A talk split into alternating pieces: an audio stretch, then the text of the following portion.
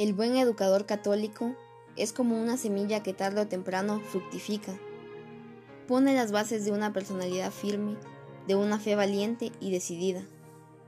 Y enseña a los jóvenes a razonar con criterio propio para tomar decisiones consistentes con su fe, como lo hizo este hermano mártir, manteniéndose cerca de sus chicos hasta el final. El hermano Santiago Miller nació en una familia de granjeros cerca de Stevens Point, Wisconsin, Estados Unidos, el 21 de septiembre de 1944. Frecuentó una escuelita elemental y después asistió a la escuela secundaria Pacelli, en la ciudad de Stevens Point, donde encontró a los hermanos por primera vez. Ingresa en el noviciado menor de Missouri en septiembre de 1959. Después de tres años fue admitido como postulante en el noviciado y en agosto de 1962 recibió el hábito de los hermanos de las escuelas cristianas. Pronuncia sus primeros votos el 31 de agosto de 1963 y posteriormente pasó al escolástico en donde continuó sus estudios de español, religión, inglés y obtuvo el diploma universitario de bachiller en mayo de 1966. Estuvo destinado durante tres años en la escuela secundaria de Cretin, en San Pablo, Minnesota, en donde además de impartir clases, atendía el mantenimiento de la escuela y entrenaba a un equipo de fútbol de estudiantes.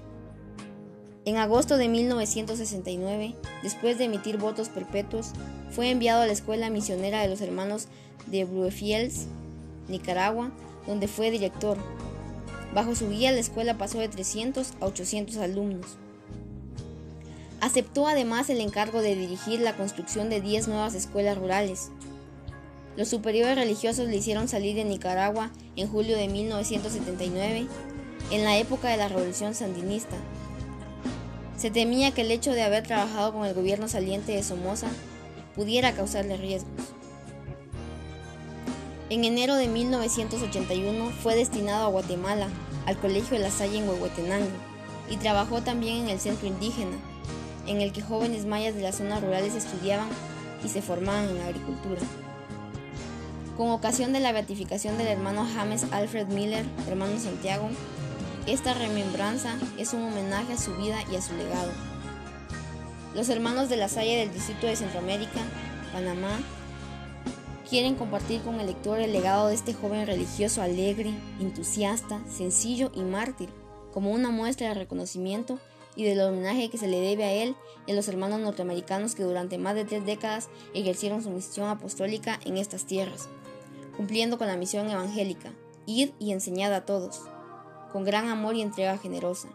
Sirva esta semblanza para animar a todos los cristianos, y especialmente los centroamericanos, a valorar la tarea de la educación cristiana como un medio escogido por Dios, tanto para evangelizar y transfigurar la vida de los seres humanos, como para procurar la justicia y el progreso de los pueblos empobrecidos.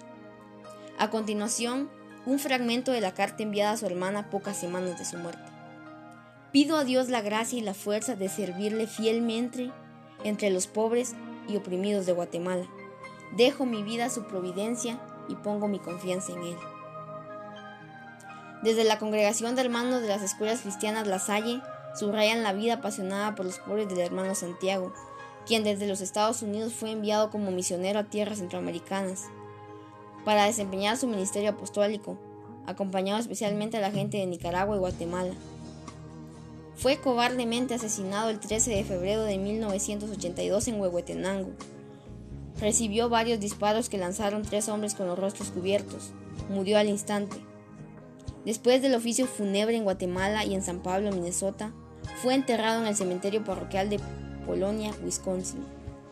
Razón por la cual en noviembre de 2018 el Papa Francisco firmó el decreto mediante el cual reconoció el martirio de un todavía joven profesor hermano Santiago Miller.